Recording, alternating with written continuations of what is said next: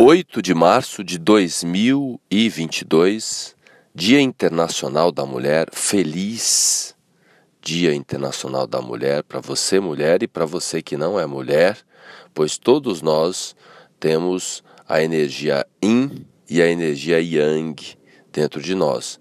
E claro que as mulheres precisam né, resgatar o sagrado feminino dentro de si e o sagrado masculino também, pois quando não há uma sintonia entre o nosso papai e a nossa mamãe internos, a nossa criança, menino e menina internos, a gente arruma muita confusão com os meninos ou com as meninas do mundo.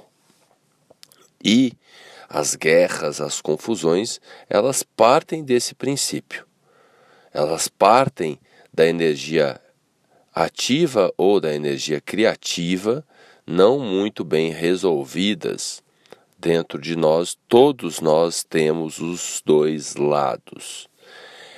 Hoje a lua, ainda em touro, ficará vazia no curso entre as 11h35 e às 15h39, que é quando a Lua irá ingressar em Gêmeos.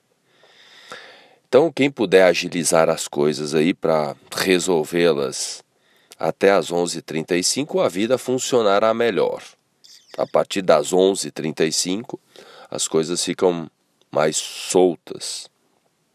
Claro que é sempre bom longos períodos de lua vazia no curso para relaxar. Então, alguém que tem a possibilidade aí de trabalhar e almoçar e chegar ali próximo do meio-dia e deitar e tirar um cochilo, seria uma coisa muito boa para depois continuar as atividades depois das 15 e 16 horas. Hoje também é um dia bom né, para marcar um, um trabalho terapêutico, né, para ir no parque ali nesse período, ficar, né, olhando para a natureza, principalmente a nossa natureza interna.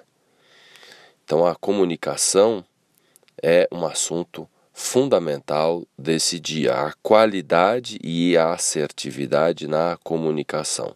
O planeta Mercúrio, que é o regente de Gêmeos, está nos graus finais de Aquário e logo vai ingressar em Peixes, deixando a nossa comunicação, a nossa conexão mais sensível ainda, mais sutil, mais transcendental.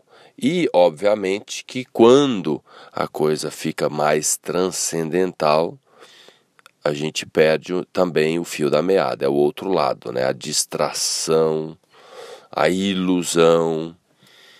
Então, o exercício é esse de vigiar os pensamentos, vigiar as emoções e, principalmente, respirar fundo antes de expressar qualquer coisa, porque é comum as palavras machucarem mais do que as ações.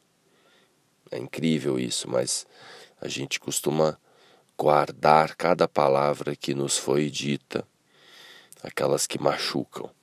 Então é um momento da gente trabalhar a paz, principalmente na comunicação, a chamada comunicação amorosa ou comunicação assertiva pois estamos num período em que existe a possibilidade de dissonância cognitiva e de muita comunicação violenta. Então é importante a gente exercitar esse gesto de expressar mais o amor.